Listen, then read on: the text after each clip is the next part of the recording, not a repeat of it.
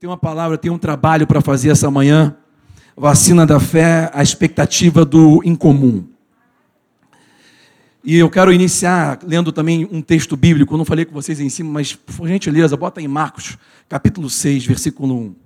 A gente vai ler do 1 ao 5. Você que tem Bíblia, quiser acompanhar na sua Bíblia para marcar, ou no seu laptop, ou onde for. Você que tem em casa, pode marcar também, anotar.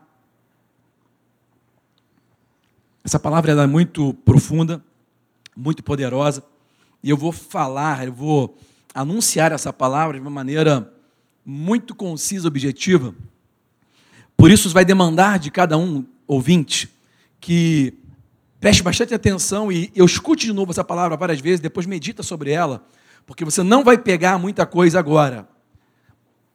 Você vai precisar ouvir mais vezes. Igual aquela música que você gosta, que você ouve várias vezes. Marcos capítulo 6, versículo 1, diz assim, a gente vai ler até o 5, ok? Jesus saiu dali e foi para a sua cidade, acompanhado dos seus discípulos. Vai passando. Quando chegou o sábado, começou a ensinar na sinagoga. Muitos dos que ouviam ficavam admirados. Volta lá no versículo 1, por gentileza. Jesus saiu dali e foi para onde? Para a cidade dele. Ok? Os discípulos foram juntos. Fala, volta para 2 agora. Chegou no sábado, então ele entrou na sinagoga. Lá na cidade dele, Nazaré.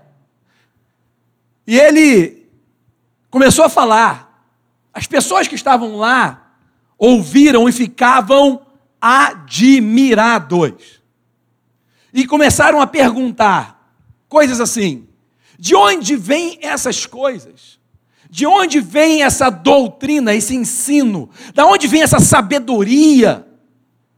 Como pode? Perguntavam eles. Que sabedoria é esta que foi dada a esse jovem de 30 anos? Estes milagres que ele faz, como acontece isso? Como acontece coisas incomuns assim? Versículo 3. Então continuaram dizendo: Não é este o filho do carpinteiro? O filho de Maria? Não é o Tiago ali, o irmão dele, José, Judas e Simão? Nossos primos católicos que pensam que Maria só teve um filho, ok? Está relatado o nome dos filhos dela aqui depois de Jesus. Não está ali o irmão Tiago, José, o Zezinho, não é irmão dele, filho do Zé? É, Judas. Não estão ali, não estão aqui conosco as suas irmãs, porque ele não tinha só irmão. E começaram a ficar ofendidos, escandalizados, por causa dele. Bota o próximo versículo. Jesus então disse, vendo aquelas perguntas: só em sua própria terra ou em sua própria casa entre os seus parentes, em sua própria casa, é que um profeta não tem o quê? Próximo versículo. E não pode fazer ali nenhum milagre, exceto impor as mãos sobre alguns doentes e curá-los. Não pôde ali fazer nenhum milagre, exceto impor as mãos sobre alguns doentes e os curarem. Sabe, quando você começa a chegar perto de Deus, e quando eu falo chegar perto de Deus, não é você subir para um monte e começar a levitar na sua meditação, esvaziando a tua mente. Isso é mentira, isso não existe. Ok? Meditação, de acordo com a Bíblia, não é você esvaziar a mente, é você encher a mente. Encher a mente da verdade, não tirar diante dos seus olhos a minha palavra, porque ela é vida para aqueles que a, que a acham e remédio para todo o seu corpo. Está lá Provérbios capítulo 4 ok? Saúde para todo o seu corpo. Então, de acordo com a Bíblia, a meditação é você encher a mente da palavra de Deus. E não é só uma vez, tá, gente? É durante toda a vida. Só para deixar ressaltado. Mas quando você chega perto de Deus, e a maneira prática de fazer isso é você lendo as Escrituras, é você lendo bons livros, é você buscando. Você começa a perceber que uma das características dele é que ele, Deus, ele é assim, ele ele não desperdiça nada. Eu lembro de Jesus naquele episódio que ele multiplicou cinco pães e dois peixes, quando todo mundo comeu e fartou e ficou de barriga cheia, ainda sobrou doze cestos de peixe e pão. Ele não jogou fora, ele não deixou para lá porque estava todo mundo já farto. Não, ele falou assim: recolhe tudo. É uma característica de Deus. Jesus era o próprio, era a própria palavra de Deus em ação, aquilo que ele falava acontecendo em carne, ok? Isso era Jesus. A palavra encarnada. Então preste atenção. Essa é uma característica da personalidade do próprio Criador. Ele nunca desperdiça nada. É por isso que a Bíblia diz que todas as coisas estão colaborando para o bem. Todas as coisas estão colaborando para o bem. Ele não disse que só as coisas boas estão colaborando para o bem. Ele disse: todas as coisas estão colaborando para o bem daqueles que me amam, daqueles que são chamados com um propósito, ou seja, até as coisas ruins que você passou, desde que você era pequenininho lá em Barbacena até aqui, tudo que você passou na tua vida até hoje, Deus usou para colaborar para o seu bem. Até o que você nem imagina, coisas ruins que você passou, Deus aproveitou, porque Deus é uma característica dele, não desperdiça nada. Até coisas ruins que você passou, Deus estava aproveitando. Porque, como eu falei domingo passado, você não entende a vida olhando para amanhã, para o futuro. Você só entende a vida olhando para o passado. A vida deve ser vivida para frente, mas só é entendida para trás. Tem coisas que você está vendo agora na sua vida que não está fazendo sentido, mas que lá na frente, quando você olhar para trás, vai fazer sentido. Confie em Deus. Então ele não deixa nada se desperdiçar. Até as suas lágrimas foram guardadas. Escuta, a Bíblia fala em Salmos 56: Põe as minhas lágrimas no teu odre, não estão elas guardadas no teu livro? Deus não deixa perder nada. Escuta que eu vou te falar. Salmo 126: Os que semeiam em lágrimas colherão com alegria. Mas não é aquela lágrima de autocomiseração, se sentindo vítima, não, não, não. É lágrima de quando você se derrama diante do Senhor, lá no seu secreto. Você na intimidade. Qual foi a última vez que você entrou na intimidade com Ele? Uma intimidade que no livro de Cantares Salomão é comparado com a intimidade sexual, a mais íntima de todas. Qual foi a última vez que você teve intimidade com Deus dessa maneira? Que ninguém te forçou, você simplesmente falou assim: eu preciso. Você entra num quarto, num closet, em algum lugar, se ajoelha ali e se derrama com Ele. Qual foi a última vez que você fez isso? Se você nunca fez isso, faz isso. Aproveita a tecnologia, bota o seu celularzinho, pega uns louvores que você gosta, deixa tocando lá e começa a entrar na presença dele. Fala, pai, eu estou aqui. Começa a falar com ele.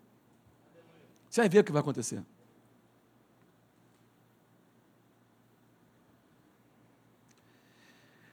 Eu me lembro que,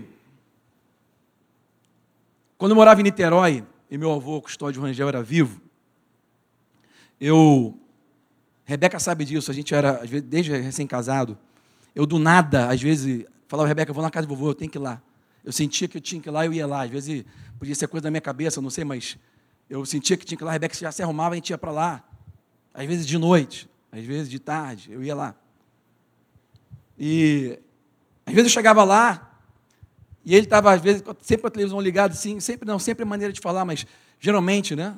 Sentadinho naquele sofá vermelho de couro que ele gostava, em frente ali numa salinha. E até antes, no outro apartamento também, ele ficava ali. E ele sempre tinha aquela mania de ver aquele National Geographic. Quem já viu isso? Fica vendo aqueles bichos, animais na selva, o tempo todo, aquela coisa. Porque às vezes não tem muita coisa boa para ver, né? É melhor você ver National Geographic do que você ver repórter. Hoje em dia, por exemplo, já tem cinco anos que eu não ligo a televisão, até mais. Todas as notícias que eu procuro saber, eu vou na internet e procuro melhores canais. E o National Geographic é uma coisa bem neutra, imparcial, você está vendo a vida selvagem, animal. E eu ficava sentado lá vendo com ele, engraçado, Deus não desperdiça nada, né? Ao longo da minha caminhada com Deus e do meu estudo, e eu sempre tive comparações daquilo que eu via na televisão com ele, de animais com situações bíblicas. Por quê? Porque a Bíblia, ela mostra diversas vezes de Gênesis e Apocalipse, ela deixa claro, Jesus falou isso no passado, a gente vê isso no Antigo Testamento também, que existem muitas analogias para descrever personalidades humanas através de animais. Não que nós sejamos animais, nós não somos animais como é ensinado no colégio, ok? Porque o colégio pensa que nós somos animais racionais e os outros irracionais. Não, não, não, não. Eles não, não entendem que nós somos seres celestiais, temos um espírito, possuímos uma alma e habitamos dentro de um corpo físico. É diferente de um animal que não tem espírito, que não é imagem e semelhança de um Deus que é espírito, ok?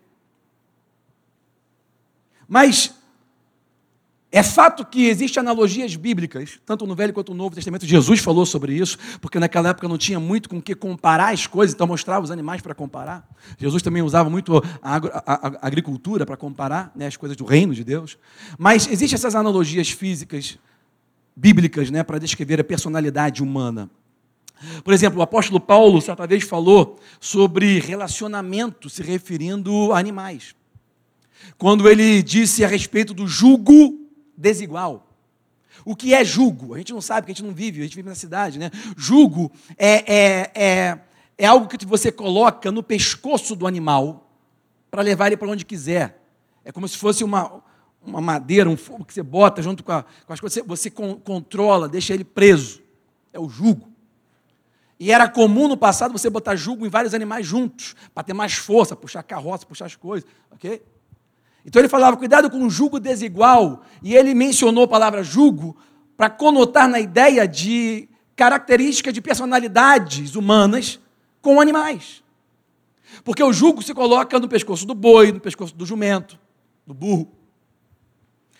E o que, que ele estava dizendo? Ele estava falando o seguinte: olha, quando você coloca um boi e um burro no mesmo jugo, e a palavra jugo também significa relação íntima, porque fica os dois animais ali juntinhos, e o que um faz, o outro tem que fazer junto. Quando um abaixa a cabeça, o outro tem que baixar junto, tem que estar todo lugar junto, dormindo junto, etc.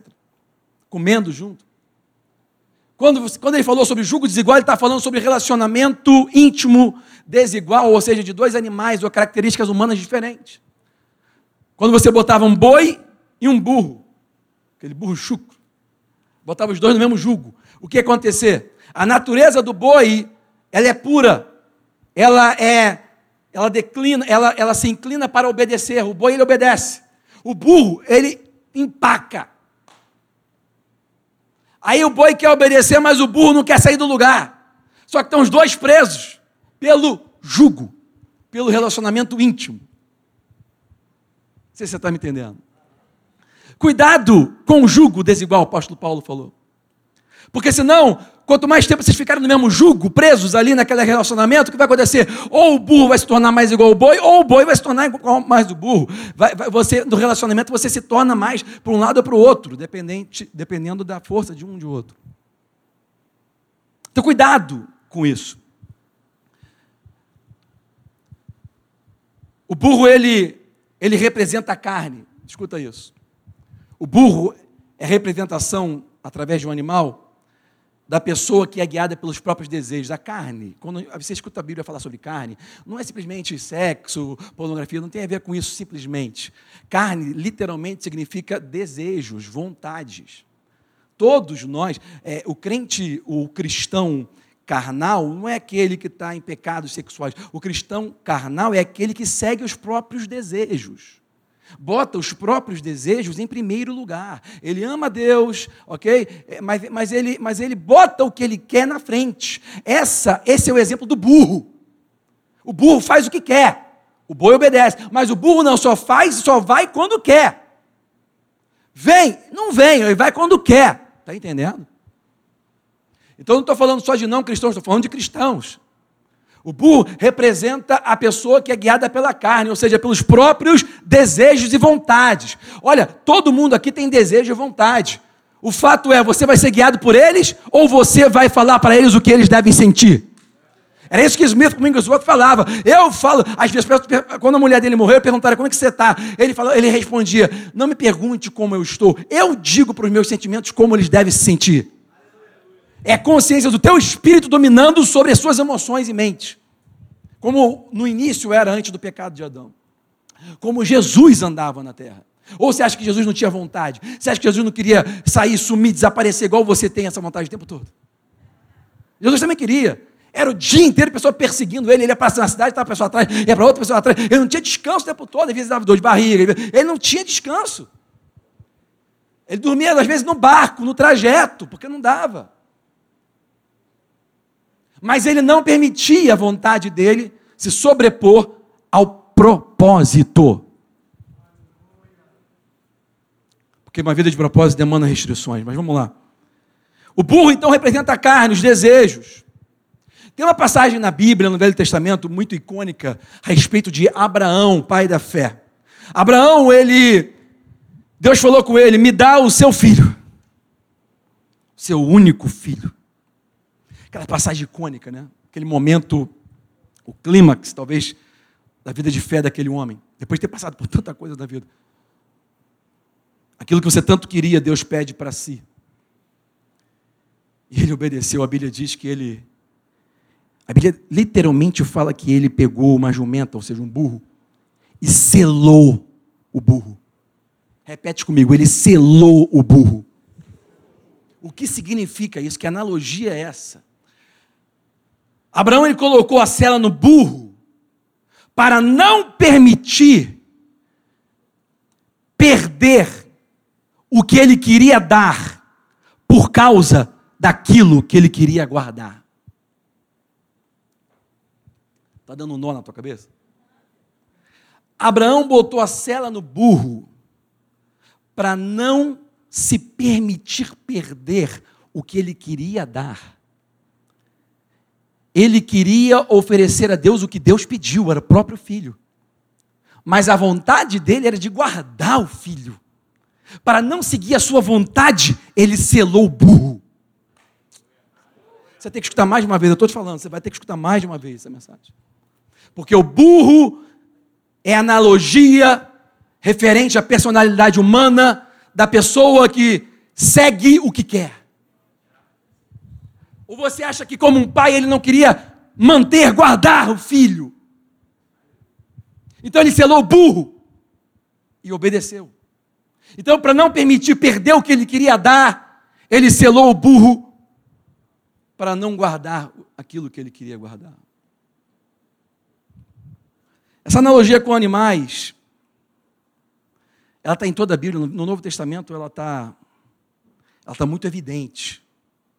Certa vez Jesus, ele, na praça, às vezes na sinagoga, no ambiente público, ele era confrontado pelos, pelas autoridades. As autoridades religiosas, elas também eram autoridades civis lá na Judéia. E as autoridades religiosas vinham confrontá-lo. Jesus, ele, assim como o João Batista que veio antes dele, Jesus ele chamava essas autoridades religiosas de víboras. O que é uma víbora? Não é simplesmente uma cobra, não é simplesmente uma serpente. Víbora é uma serpente peçonhenta, que tem veneno. Quem está me seguindo? Às vezes, no momento da mordida da víbora, você não morre. Mas o veneno que fica correndo na tua veia faz você inchar até morrer. Perceba que muitas vezes, quando uma víbora, e eu estou falando de personalidade humana, quando uma víbora te morde, naquele momento, talvez você saia dali pensando: está vendo? Não me fez mal nenhum. Mas a pergunta que eu faço para você hoje é o seguinte: quem te mordeu há 10 anos atrás que o veneno ainda está aí te matando? Porque o problema não é na hora da mordida, o problema é o veneno que fica. Tem pessoas que ainda estão tá com veneno de uma mordida de 10, 5 anos atrás. E aquilo ainda está girando no teu sangue. E você está inchado por causa disso, está quase morrendo por causa disso. Tem uma passagem na Bíblia em Atos, muito conhecida também, onde o apóstolo Paulo estava preso e ele num barco, o barco dele naufragou. Eles caíram numa ilha, todos os náufragos saíram e eu consigo chegar numa ilha. Depois de ter passado por aquilo tudo, quando chegou na ilha, no meio da areia, ali na praia, uma vibra veio e mordeu a mão dele. Na hora que mordeu a mão dele, as pessoas que viram aquilo não ficaram assustadas por causa da mordida. Mas todos falaram: vamos ver ele morrer, porque ele vai inchar, esse veneno vai correr no sangue dele, e ele vai morrer por causa do veneno que está dentro dele. Ali naquela passagem nós conseguimos ter uma, uma ideia prática de como nos livrar do veneno que entra no nosso sangue quando uma víbora nos morde. A única maneira de você se livrar desse veneno que já entrou, veja como o apóstolo Paulo fez, ele fez de maneira espiritual, ele balançou a mão no fogo. Ele balançou a mão no fogo, como se estivesse falando assim: vocês vão ver como que eu não vou morrer. Você tem que aprender a balançar a tua mão no fogo. Você tem que aprender a balançar aquele lugar onde foi mordido no fogo. É o único lugar de descontaminação. Essa mensagem, na verdade, ela quando eu comecei a fazer ela ontem, eu estava meditando sobre isso e quando eu li em Marcos 6, Deus ele começou a falar comigo, olha, essa mensagem tem que levar as pessoas para conhecer Jesus. Porque as pessoas muitas vezes estão com a ideia de quem é Deus. Tem que, a pessoa tem que conhecer Jesus. É importante você cada dia mais conhecê-lo. Gente nunca passou, como eu falei desde o ano passado para cá, tanto investimento em confusão, em medo, desnorteando até os mais seguros. Quando nós lemos então no Novo Testamento, assim como no Velho, nós vemos os animais e essas analogias que, que mostram a personalidade humana, mas nós vemos também que os animais são usados não somente para fazer analogias referentes a personalidades de pessoas, mas na Bíblia nós vemos que os animais também são usados como metáfora para descrever o próprio Senhor Jesus. É por isso que você, na verdade, está sendo apresentado para Jesus sem perceber. Porque os animais, muitas vezes, eles também demonstram, demonstram quem Jesus, ou seja, o Senhor, realmente é. Tem dois animais que mais demonstram Jesus no Novo Testamento, ou pelo menos nos evangelhos ali. E a maioria de nós, os cristãos de maneira geral, conhece muito o Cordeiro, né? O Cordeiro de Deus. Que foi a descrição de como ele veio, né? Em Salmo 22 você vê como ele sofreu, né? Como ele deu a sua vida. Como ele foi abatido e ele deixou como um cordeiro que você leva para o abatedouro. O cordeiro ele não reage, né? Ele se entrega. Desde criança na fazenda do meu avô, eu ia junto com um capataz da fazenda para, às vezes, matar os animais. Né? Essa geração de hoje não tem essa noção, porque ela compra direto no supermercado, já tudo já sem pele, sem nada, só congelado. Né? Na minha época, a gente passava as férias na fazenda do meu avô. E eu gostava de ir junto com o capataz, que ele tinha uma espingarda, eu gostava daquilo. Às vezes a gente matava jacaré no rio, às vezes a gente pescava, às vezes a gente é, matava um porco ou um carneiro. Cabrito, né? Cabrito, carneiro?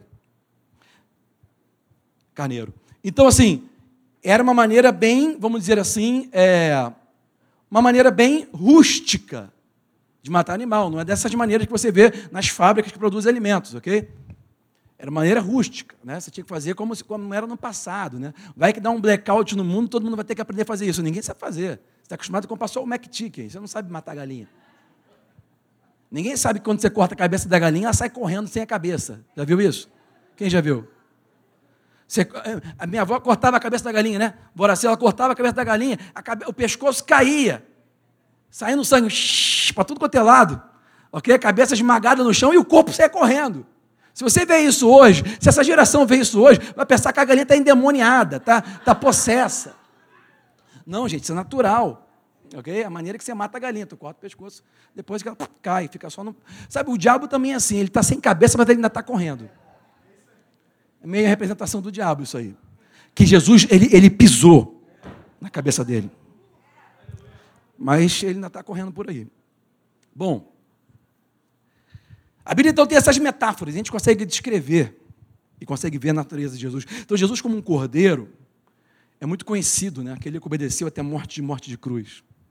Mas muitas vezes as pessoas não se atentam à natureza ressurreta de Jesus. Porque quando ele se levantou no terceiro dia, ele se levantou com a natureza de um leão. Aí você vai ver descrito em Salmo 24. Salmo 22 descreve Jesus antes. Salmo 23 é Deus conosco hoje. Ele é meu pastor e nada me faltará. Mas Salmo 24 você vê o leão voltando. Tu vê ele como o rei da glória. É a natureza dele. Quem está me entendendo? Na nossa vida, nós recebemos uma criação. Cada um aqui tem uma criação dos seus pais ou de quem te criou. E você tem uma carga genética, você tem uma carga de influências, de mentalidades de pessoas que vieram antes de você. Isso tudo somou para a sua personalidade. Mas se você permitir Jesus se apresentar a você, se você permitir um relacionamento com Ele, de novo, como se faz isso? Através da leitura do conhecimento. A, a fé do tipo de Deus nasce do conhecimento de Deus. Não é orando, nem jejuando, nem subindo um monte. A fé do tipo de Deus nasce do conhecimento. Ora, a fé vem, o tipo de fé de Deus, Romanos 10, 17, do ouvir, e ouvir de novo, e ouvir de novo, e ouvir de novo, e ouvir de novo a palavra de Deus. É o único caminho por onde a fé vem, a fé sobre o nosso natural. Então, se você permitir esse encontro e a intensidade desse encontro aumentar, você vai progressivamente conhecer Jesus e a sua personalidade aos poucos vai mudando a sua personalidade. A personalidade dele aos poucos vai mudando a sua personalidade. Embora você tenha sofrido toda a carga de criação, dos seus pais, ou das pessoas que vieram antes de você, ou da mídia, ou da sociedade atual, do meio, né, falando que você é resultado do meio. Se você conhecer Jesus, você vai ser resultado da palavra. E a natureza ressurreta dele é de leão. Leão é conhecido como um rei que reina a selva. Agora, perceba que quando você estuda a natureza de um animal, o leão, você vai perceber que o leão, o leão ele não é o maior animal da selva. A girafa é maior do que o elefante, mas ela não consegue derrubar um elefante. O leão é menor, mas ele almoça o elefante. Não sei se você está entendendo. O leão também não é o mais forte. Se o, se o elefante quiser, ele faz assim, esmaga a cabeça do leão. Como que o leão almoça ele? O leão também não é o mais inteligente. Está vendo? Você não tem desculpa.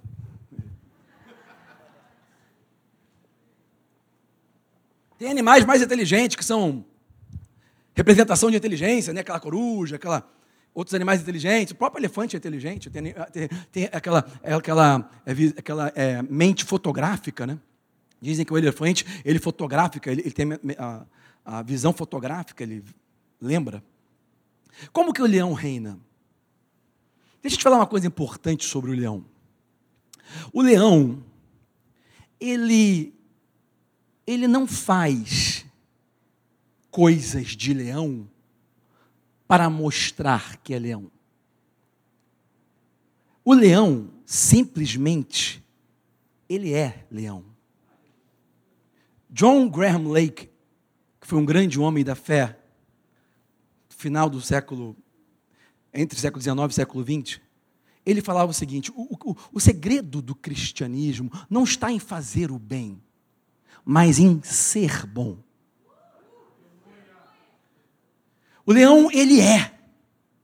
Ele não faz coisas de leão. Ele não ruge como um leão. Na verdade, o leão nem ruge. Vê National Geographic, estou falando. Deus não desperdiça nada, eu vi com meu avô. Você vai ver na selva, o leão não ruge. Às vezes a leoa dá uma rugida, o leão não ruge. Escuta o que eu vou te falar. Leões de verdade não ficam rungindo, não ficam rungindo o tempo todo. Leões de verdade agem, se movimentam. Eles não ficam rugindo, nem, nem rugem para não mostrar que está ali.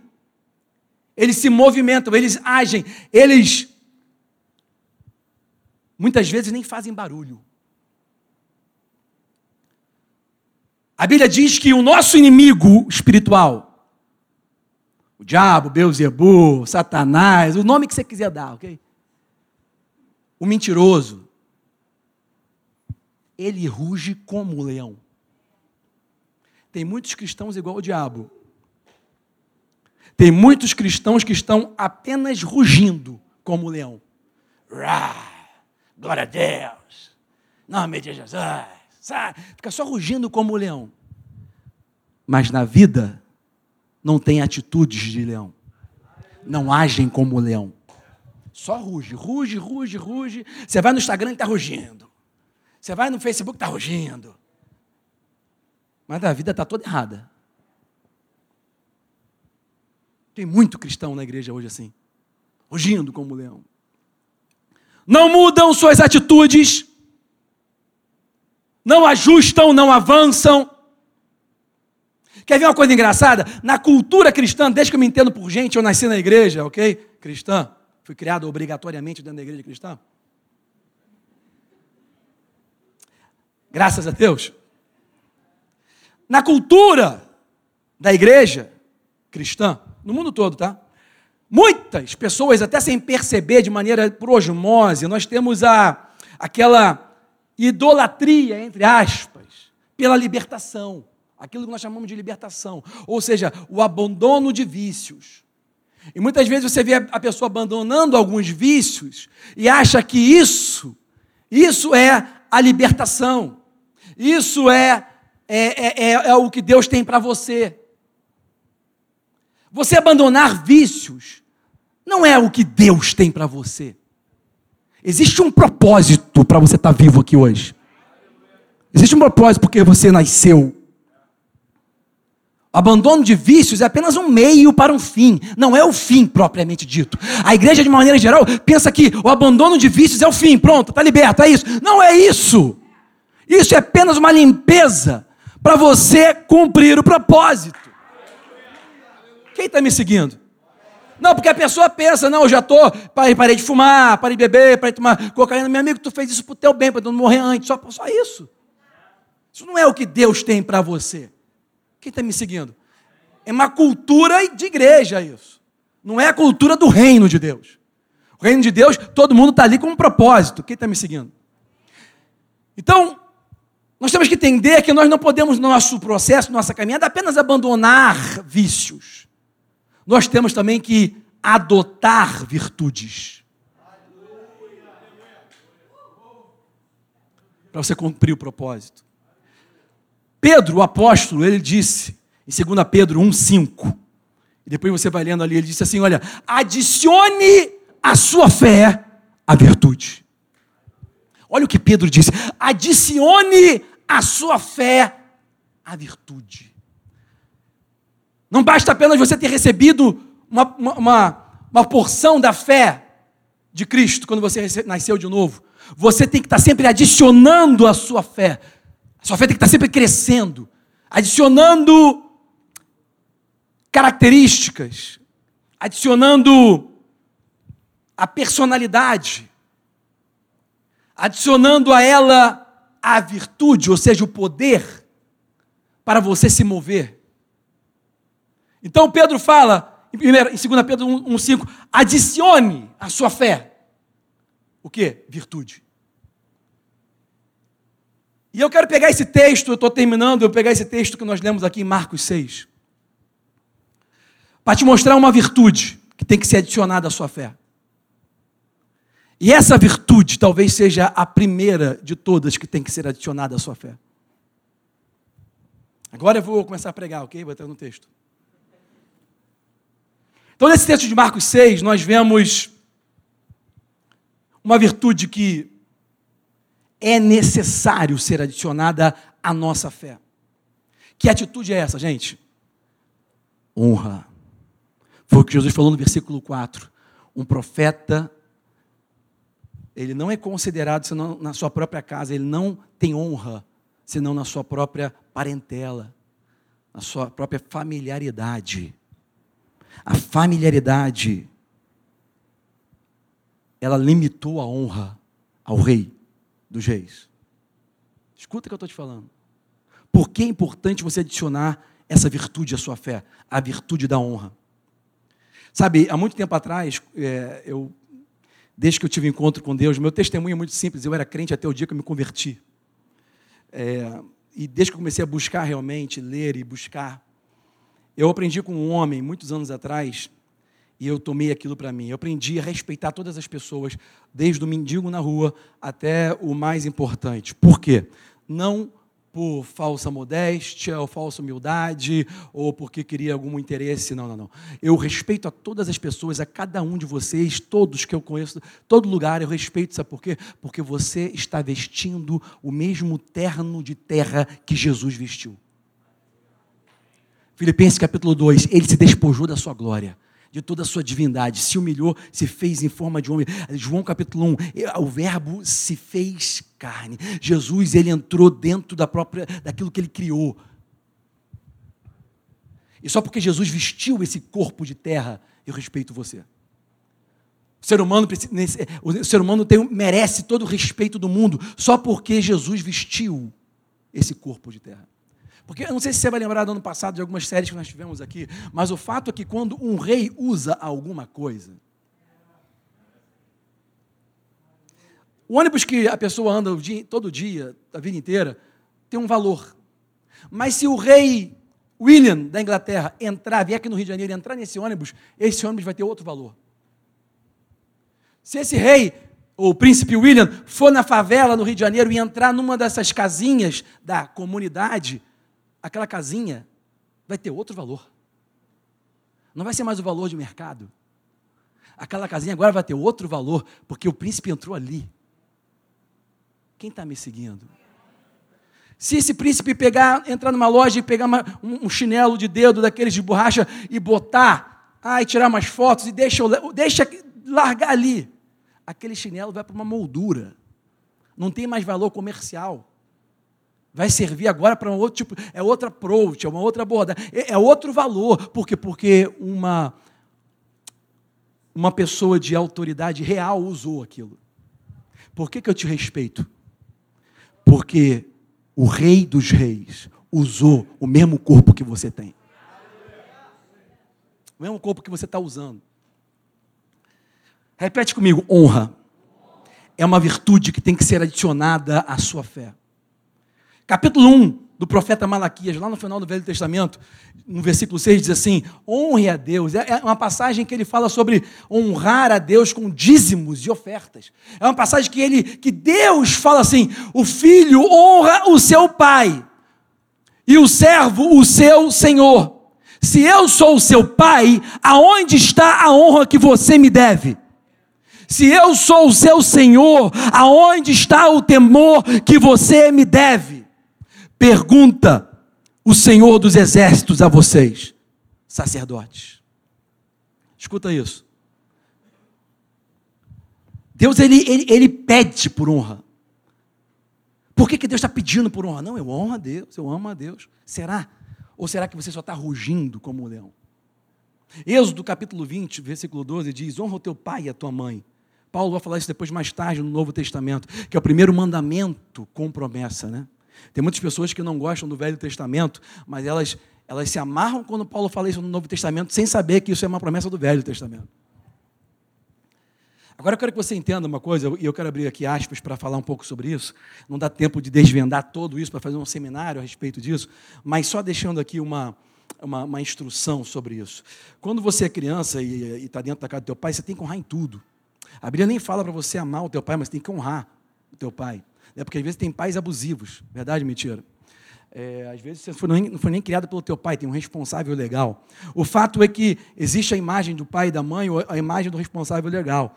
É, entenda que quando a Bíblia fala para você honrar, então entenda o seguinte: não significa, quando você está adulto, isso não significa você manter um relacionamento íntimo quando há abuso emocional, até físico. Escuta isso. Essa coisa de honrar pai e mãe não pode servir como desculpa para você viver uma vida de abusos emocionais. Infelizmente, existe muito pai e mãe que abusa emocionalmente, são chantagistas emocionais para conseguir coisas. Talvez você tenha vivido num lar perfeito, como, como eu vivi, fui criado com pai e mães perfeitos. Eu sei que não é perfeito, mas é, é muito bom, fui muito bem criado ali, pai e mãe que se ama até hoje casado, aquela coisa toda. Mas tem muita gente que sofreu muito na mão do pai e da mãe. E quando você tem uma certa idade, você vai ali, mas depois que você é adulto, muitas vezes honrar o pai e a mãe significa você limitar a convivência com aquela pessoa por um tempo ou momentaneamente, porque naquele momento, naquele episódio da vida dela, ela não está muito emocionalmente saudável. Então, para eu manter a honra com, a, com minha mãe ou para manter a honra com meu pai, eu vou me limitar na minha convivência com você. Eu vou me distanciar um pouco de você para manter a honra. Quem está seguindo? Porque você sabe que se você ficar muito íntimo, vai haver abusos. Então, honrar pai e mãe, muitas vezes, quando você já está adulto, é você, às vezes, dar uma distância. Eu estou fazendo isso para te honrar, para evitar conflito. Sabe, não é uma distância de nunca mais ver, mas o suficiente para aquilo, para que o seu, seu relacionamento com pai e mãe não prejudique o respeito que você tem por ele. Quem está me seguindo? Então, você vai ter que ouvir um pouco mais de uma vez essa mensagem. A Bíblia fala sobre honrar pai e mãe. Então entenda, quando o pai é manipulador, é abusivo, quando a mãe também está no momento ruim, a pessoa até quer o teu bem, mas porque ela não está numa fase boa, entende? Às vezes você tem que limitar a convivência. A Bíblia fala sobre 1 Pedro 3,7, honra o seu cônjuge. Se você é casado, marido e mulher,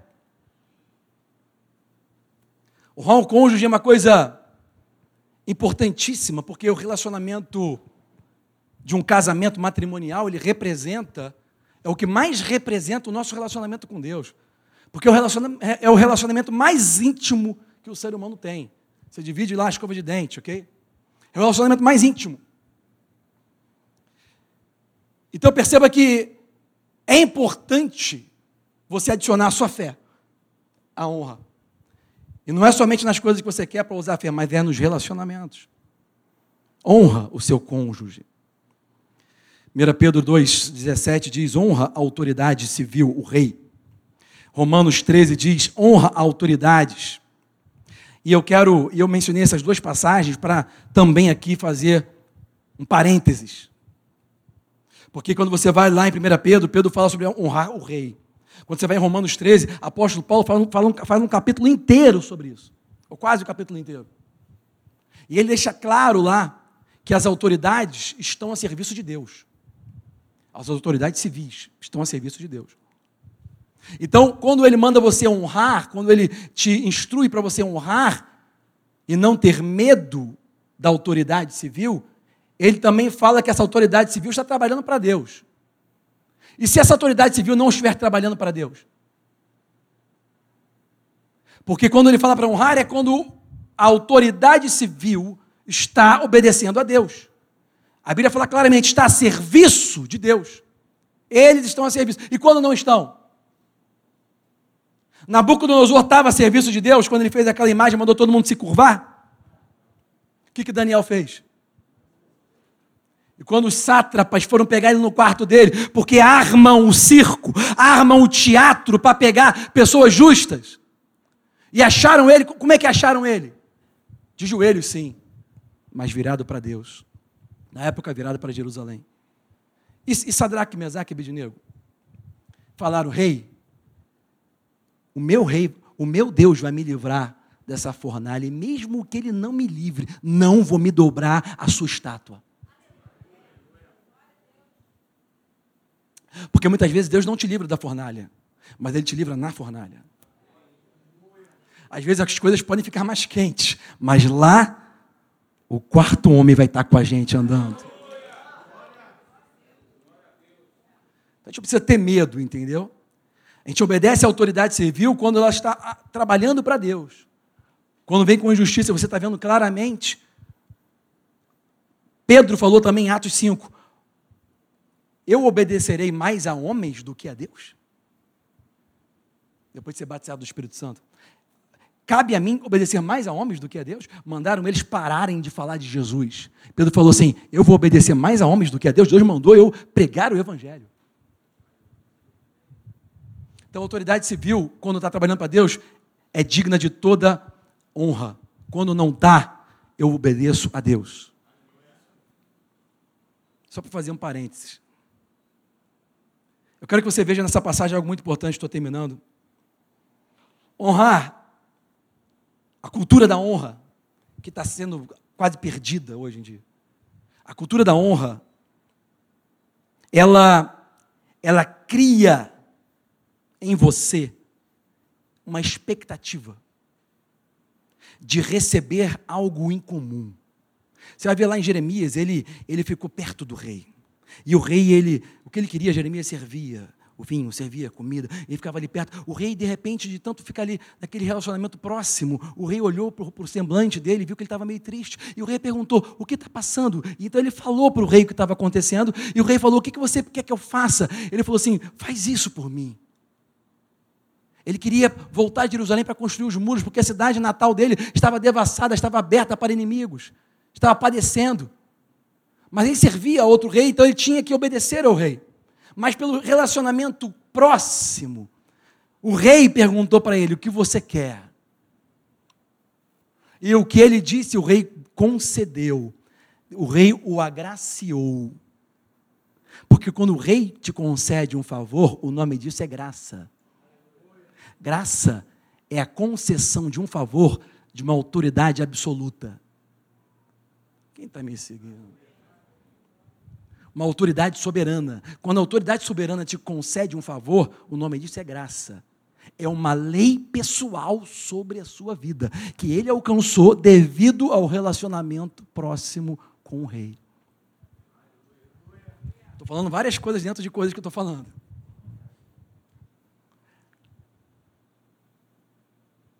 Então perceba que a cultura da honra ela está ela está sendo perdida. Jesus, se você acompanhar, você percebe que Jesus ele valorizava todas as pessoas. Ele honrava até mulheres, naquela época que mulher não era, não significava nada, ok?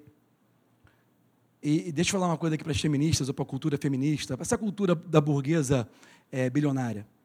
É, honra não pode ser obrigatório, tem que ser concedido. Você não obriga ninguém a te honrar. Nem Jesus fez isso. Lá em Nazaré, ninguém honrou ele. Ninguém respeitou ele. Mesmo se admirando com aquilo que ele pregava. Mesmo admirados, estupefados, eles não honraram ele. A honra tem que ser concedida. Então, é, Jesus ele honrou as mulheres naquela época que as mulheres não significavam nada na sociedade. Ele concedeu a honra. Quem está me seguindo? Agora eu quero que você veja que existe benefícios. Repete comigo, benefícios. Fala de novo. Tudo o que a Bíblia nos instrui não é para te prender em ritos religiosos, não é para te fazer santo, não é para te deixar é, é, separado, segregado, não, não, não. Tudo que a Bíblia nos instrui a fazer e aquilo que nós conseguimos absorver através dos ensinos de Cristo Jesus vão trazer benefícios. É para o seu benefício. O, a, a virtude da honra não é algo para te tornar mais polidinho, mais cheirosinho. Não, não, não. É algo que vai trazer benefício para a sua vida. Escuta o que eu estou te falando. Benefício da honra não somente adiciona valor aos outros, como também nos dá acesso a possibilidades incomuns. Quando você honra a pessoa, você não está dando benefício só a quem você está honrando. Você está abrindo porta para você. Quem está me seguindo? As pessoas, quando nós lemos lá em Marcos 6, ficaram admiradas. Que doutrina é essa? Que ensino é esse? Da onde que veio essa sabedoria? E ficaram admiradas com a palavra de Jesus, mas depois logo disseram: Não é esse aí esse cabeludo aí não é aquele filho do Zé, que fez a mesa lá de casa? O irmão dele não é o Tiago, que estava lá outro dia lá lixando a cadeira, que quebrou lá, fazendo de novo. É, as irmãs dele não são essas meninas aqui que ficam na feira todo dia. Eles se admiraram com o que Jesus falou, mas ao mesmo tempo disseram: não é este o filho do carpinteiro? É como hoje em dia, você ouve a palavra de Deus, mas na sua mente você fala: Eu, já conheço Deus. Eu, já conheço isso que você está falando. Admirado com a palavra, mas eu já, já conheço esse Jesus. Ele morava aqui na esquina. É você, você ouve a instrução, você recebe, você escuta aquilo, mas você fala, não, mas eu conheço Deus, eu já estou legal. Repete comigo, familiaridade. Fala de novo. Você acha que já conhece Jesus e você limita a honra. Você acha que você já ouviu isso? Você já sabe isso? Sabe, quando você limita a honra, aqueles homens e mulheres que estavam ali na sinagoga naquele sábado em Nazaré, que escutaram aquela palavra de sabedoria, que escutaram aquela revelação do próprio Deus, que ficaram admirados com aquele ensino, ao mesmo tempo não honraram Jesus, eles limitaram o que ele tinha para dar, eles ficaram só com o ensino, ficaram só com as palavras que ele falou e não receberam o toque que ele tinha para dar. Quem está comigo? Poucos honraram. Poucos receberam o que ele tinha preparado para muitos. Vou falar de novo. Poucos honraram. Todos ouviram, mas poucos honraram. Por isso, poucos receberam o que ele tinha para dar para muitos. Ele tem para dar para muitos, poucos recebem. Porque todos ouvem, mas poucos honram. Quem está comigo? Eu vou finalizar. A última vez que finalizo hoje. E olha que o tempo está bem remido, tá? Vai tá, dar tempo tranquilo de ser para casa ainda e depois de almoçar. Escuta isso. Eu vou te falar três características de como nós devemos, na prática, honrar. Uma coisa que eu aprendi com um pastor muitos anos atrás. Three sayings né, sobre honra. Primeira coisa, repete comigo: honra para cima. Essa é a primeira honra que nós devemos ter. Viva uma vida de honrar a Deus. O seu relacionamento com Deus vai fazer você honrar mais as pessoas. Porque é impossível você não se relacionar melhor com as pessoas e não receber mais de Deus. Foi isso que Jesus quis dizer quando ele estava falando naquela oração do Pai Nosso. Ele falou assim: Pai, perdoai os meus pecados. Olha só, o meu relacionamento contigo vai melhorar. Assim como eu tenho perdoado as ofensas dos meus inimigos. Ou seja, assim como eu tenho me relacionado melhor com as pessoas, o meu relacionamento com o Senhor vai melhorar. Quem entendeu isso? Honrar a Deus vai fazer você honrar mais as pessoas, honrar mais as pessoas vai fazer você honrar mais a Deus no seu relacionamento. Então, isso também, como eu falei, é demonstrado muitas vezes no casamento, tá? Porque quando nós falamos na Bíblia, assim, aquela coisa, ama teu próximo como a ti mesmo, você está pensando no cara lá na África. Mas o teu próximo está dormindo com você na cama. Se tu está casado, encalhado, né? Porque eu falo no, nos encontros de casais, encalhado não é aquela pessoa que está sem ninguém. Esse está livre. Encalhado é o cara que casa. Botou anel, filho? Já era, calhou. Quem está me seguindo? Agora, quando você encalha, você tem que aprender a conviver com o encalho. Aí eu não vou entrar nisso agora, porque a gente entra muito nisso aí, quem foi no último encontro de casais. Né? A gente vai entrando em algumas coisas bem bacanas, bem legais, porque a Bíblia deixa muito claro muitas coisas. Tudo tem benefício e tem ônus e bônus. Tem muita gente que no casamento só quer o bônus. Irmão, se tu tem boi no celeiro, você tem a força do boi, mas também tem a sujeira que ele faz, filho. Tem que limpar. Está na Bíblia isso. Ônus e bônus. Quem está me seguindo? É que as pessoas hoje só querem. É, é, o egoísmo é tão grande que todos os livros de autoajuda, né, os coaches, todo mundo só fala para você. Você vai vencer, você vai crescer, você vai ser. Você... Mas peraí, peraí, peraí. É só eu? Então a vida se resume a você. Tem uma, um, uma, uma nova. Eu tenho uma, um evangelho para te falar umas boas novas. Você não é o centro do mundo. Você só está passando por aqui e tem que cumprir, pegar o bastão e levar para outra pessoa. Só isso tem que fazer. E aprender como fazer isso. O mundo já era mundo antes de você nascer, vai continuar sendo depois que você passar. Então perceba que nós temos que adicionar à nossa fé a honra. Então, honrar para cima é você se relacionar melhor com as pessoas e você vai se relacionar melhor, honrar mais a quem? A Deus. Perceba o seguinte: às vezes, você ama o seu cônjuge, mas você não honra ele. Quem, quem consegue ver? E por que, que isso acontece? Porque no, no nosso relacionamento diário com o cônjuge, ou no nosso relacionamento diário com nossos filhos, ou relacionamento diário com as pessoas do trabalho, quanto mais você convive com alguém, mais você tem a tendência de não valorizar aquilo, porque aquilo se torna mais comum. Então a pessoa mais importante para você se tornou mais comum. Aí você briga com a mulher, briga com o marido, mas quando atende o telefone, alô, é? oi, tudo bem? Aí você trata a pessoa que você nunca viu na vida, ou viu uma vez só na vida, não, você trata ela melhor. você honra ela mais, respeita ela mais do que o seu próximo. Quem é seu próximo? Aquele que está dormindo com você na cama. Quem está me seguindo? Então, muitas vezes, nós temos que entender a diferença. Não é apenas amar.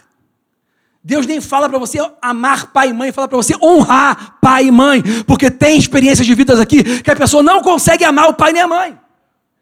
Ou foi às vezes abandonado, ou às vezes é órfão, mas tem que honrar quem está respeitando, quem está criando ele, ok? Aí você está mais velho, como que você honra? Se a pessoa é um doente emocional, é um chantagista emocional, você honra ele se afastando, mantendo limites para manter o respeito.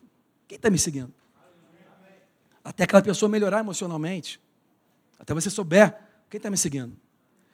Então, honrar para cima, honrar a Deus vai fazer você honrar melhor as pessoas. Honra é a chave que abre a porta daquilo que Deus colocou na vida de outra pessoa para te dar. As pessoas se admiraram daquilo que Jesus falou, mas ninguém recebeu aquilo que ele tinha para dar. Porque não honraram ele, ouviram a tua palavra, mas não honraram ele. Quando você honra alguém, você libera aquilo que está dentro daquela pessoa que vai te beneficiar. É a diferença de apenas ouvir o ensino e receber o toque. Quem está me seguindo? A Bíblia diz que ali ele não pode fazer grandes coisas, senão impor as mãos sobre alguns enfermos e curá-los. Alguns receberam o que ele tinha para muitos, porque somente alguns honraram a ele. Então, primeira coisa, honra para cima. Segunda coisa, honra para baixo. Quem estiver anotando, segunda característica, honra para baixo, ou seja, honra pessoas menores do que você.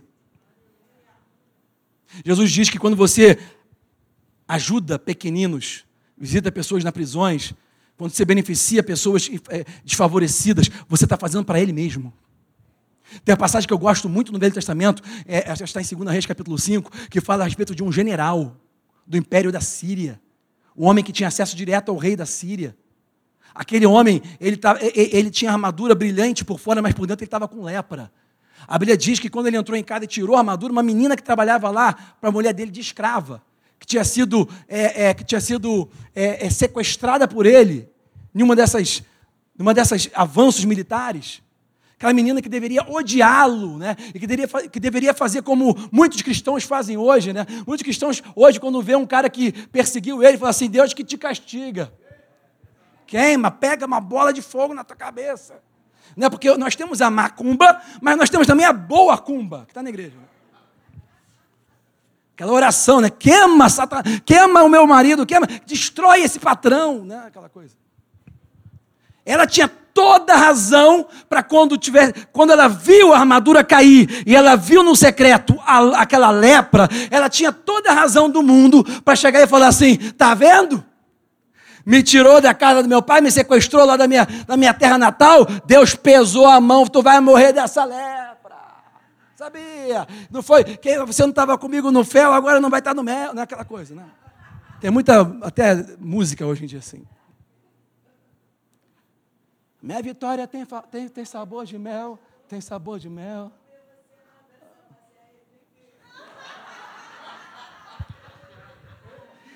Como é que é isso? Canta aqui. Rapidinho, rapidinho. Quem te viu passar na prova te ajudou.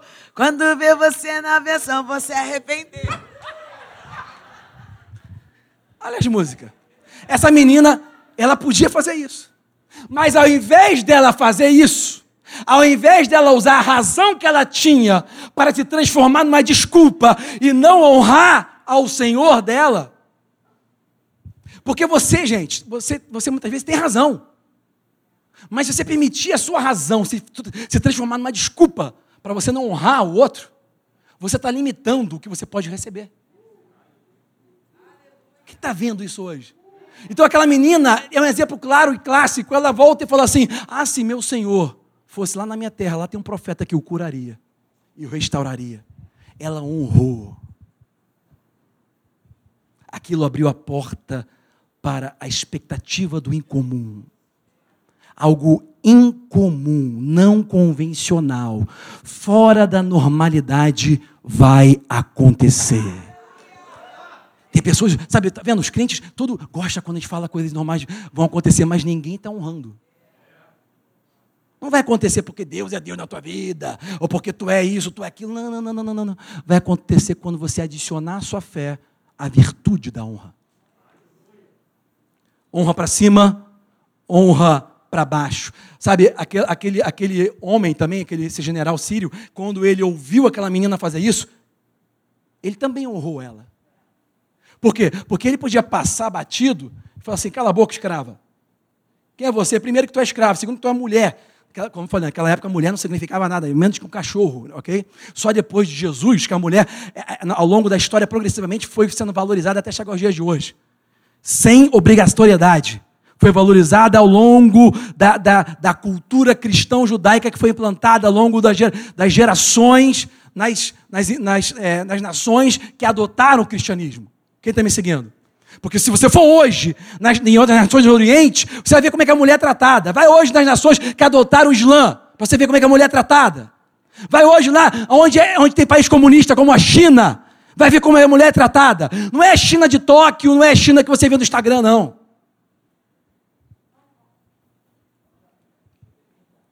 É a China de verdade. Se na China eles somem com os maiores bilionários, eles somem com qualquer pessoa. Não sei se você está seguindo as, as, algumas notícias que estão saindo por aí. Vamos lá. Honrar para baixo vai trazer para você também benefícios. Aquele, aquele general sírio honrou aquela menina, deu valor ao que ela tinha para dizer, parou para ouvir uma pessoa que era menor do que ele. Às vezes, quando você para para honrar uma pessoa menor que você e ouve o que ela tem para te dizer, Deus vai usar aquela pessoa para destravar alguma coisa para te dar o caminho da tua libertação. Honra para cima, honra para baixo e honre ao redor. Ponto número 3. Você, na verdade, não sabe quem é a pessoa que está do seu lado hoje. Você não sabe quem é a pessoa que está do seu lado hoje. Amanhã, a pessoa que carrega a tua mala hoje pode ser teu patrão. Honra ao redor. Quem está me entendendo? Deixa eu dar outro, outra ideia sobre honra ao redor. Olha para suas amizades. Às vezes você se acostumou tanto com um amigo, ele já está tão comum, que você nem percebe mais que você não está mais honrando ele. É o melhor amigo que você tem e você não honra mais ele. Por quê? Porque se tornou comum na tua vida. Quem está me seguindo? Por isso que não é bom ter muitos amigos. É bom você. É, é, é, eu costumava dizer assim: olha, é, na vida não interessa é, não vou lembrar agora, esquece. Apaga, deleta. Depois eu falo. Está no meu Twitter. Então vamos lá. Natureza de leão. A natureza de leão, ela vai adicionar à sua fé a virtude da honra. Vou terminar pela última vez, em nome de Jesus. Honra não significa o que as pessoas sentem sobre você quando, quando não estão mais na tua presença. Escuta isso. Vou terminar com isso. Você vai ter que ouvir mais de uma vez. Honra não significa o que as pessoas sentem quando estão na sua presença. Tipo assim, você está na presença de alguém, honrado, você fica, caramba, estou do lado dele, o que você quer fazer? Quer tirar foto, né? Você, quer, você se sente ali, poxa, estou com esse cara, né? Sei lá, o cara, quem que é honrado no mundo? Quem tem poder ou quem tem dinheiro? Só isso. Né? Aí está o Neymar aqui, quem vai, vai ter uma fila, todo mundo vai pular em cima dele. Quer tirar foto com o Neymar. Por quê? Porque o cara chuta a bola lá, faz o gol. Aí você quer. Você se sente bem, você está honrando o cara. Né? Ou fala outro aí, um artista, ou fala aí uma autoridade, uma pessoa que você admira. Mas entenda, honra não significa o que você sente quando você está na presença do cara bonzão. Ou do cara que você admira. A honra, ela significa como as pessoas se sentem sobre si mesmas quando você deixa a presença delas. Vou falar de novo, última vez que eu falo. A honra não significa o que você sente na presença da pessoa, mas como você se sente quando ela sai da sua presença. Você se sente melhor? Você se sente, meu Deus, eu tive um encontro com Jesus. Você não honra Jesus só aqui na presença dele. Se você só honra Jesus aqui na presença dele, você não encontrou com ele ainda. Mas quando ele sai, ou seja, quando você sai daqui, como você se sente?